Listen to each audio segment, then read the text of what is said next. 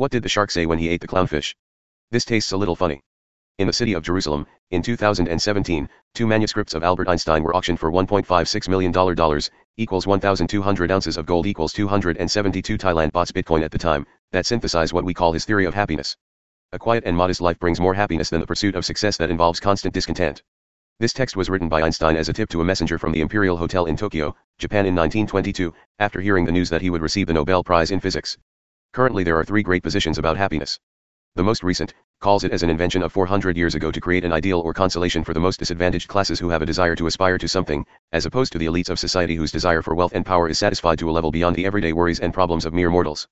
The most popular stance in ancient times was what we now associate with quality of life, that is, living a favorable and fruitful life, with spiritual blessings and wealth, a family with many children, a warm home, large numbers of livestock, and abundant harvests, honors in the community, enjoying beauty and wisdom, that was happiness.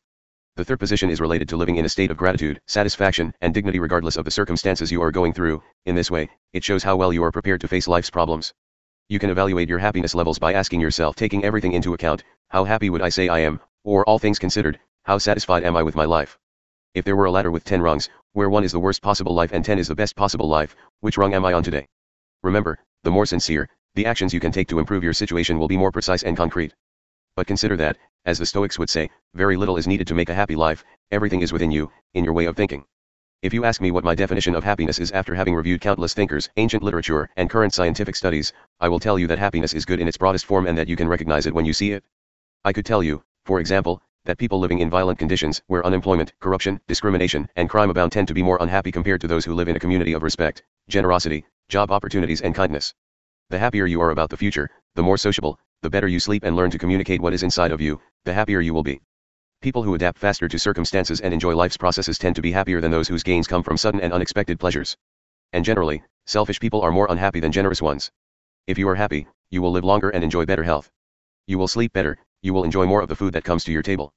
And although the notion of happiness has an enormous breadth in terms of its concept or interpretation, I think that happiness includes the following situations. Happiness includes the state of being in inner harmony and dignity. Happiness encompasses the dominant emotions of joy, contentment, satisfaction, and gratitude. Happiness means the intense enjoyment of living and staying alive. Happiness includes the hope of a better future reward despite present adversities. Happiness implies the perception of reality that allows fullness in extension and multiplication with relative permanence and not ephemeral. Last conclusion. This reflection on happiness was left at the end of the exercises to demonstrate something that may already be evident to you by now. Happiness is the decision to live. It is not a secret. It is not something they talk to you about. It is not something to debate or discuss. It is not something that you agree or disagree about with someone. Prefer to experience happiness in all its faces, rather than to know the latest details about its definitions and the studies about it. By now, if you've done most of the exercises, you will have noticed the increase in your happiness levels. My wish is not for you to form new habits with this program, but to help you see that happiness is a personal decision. No one can take it for you. From the thought of being happy, the words and actions arise that will guide your life to be happy. The habits are going to be formed by you, with your own will. The wonderful thing is that you have encouraged yourself to give yourself a taste of several ideas, and you will see how with very small changes, but directed to specific purposes, important transformations are achieved both in the way you see life and in the way you live it. Thank you very much for your time and dedication if you have made it to the end of the series.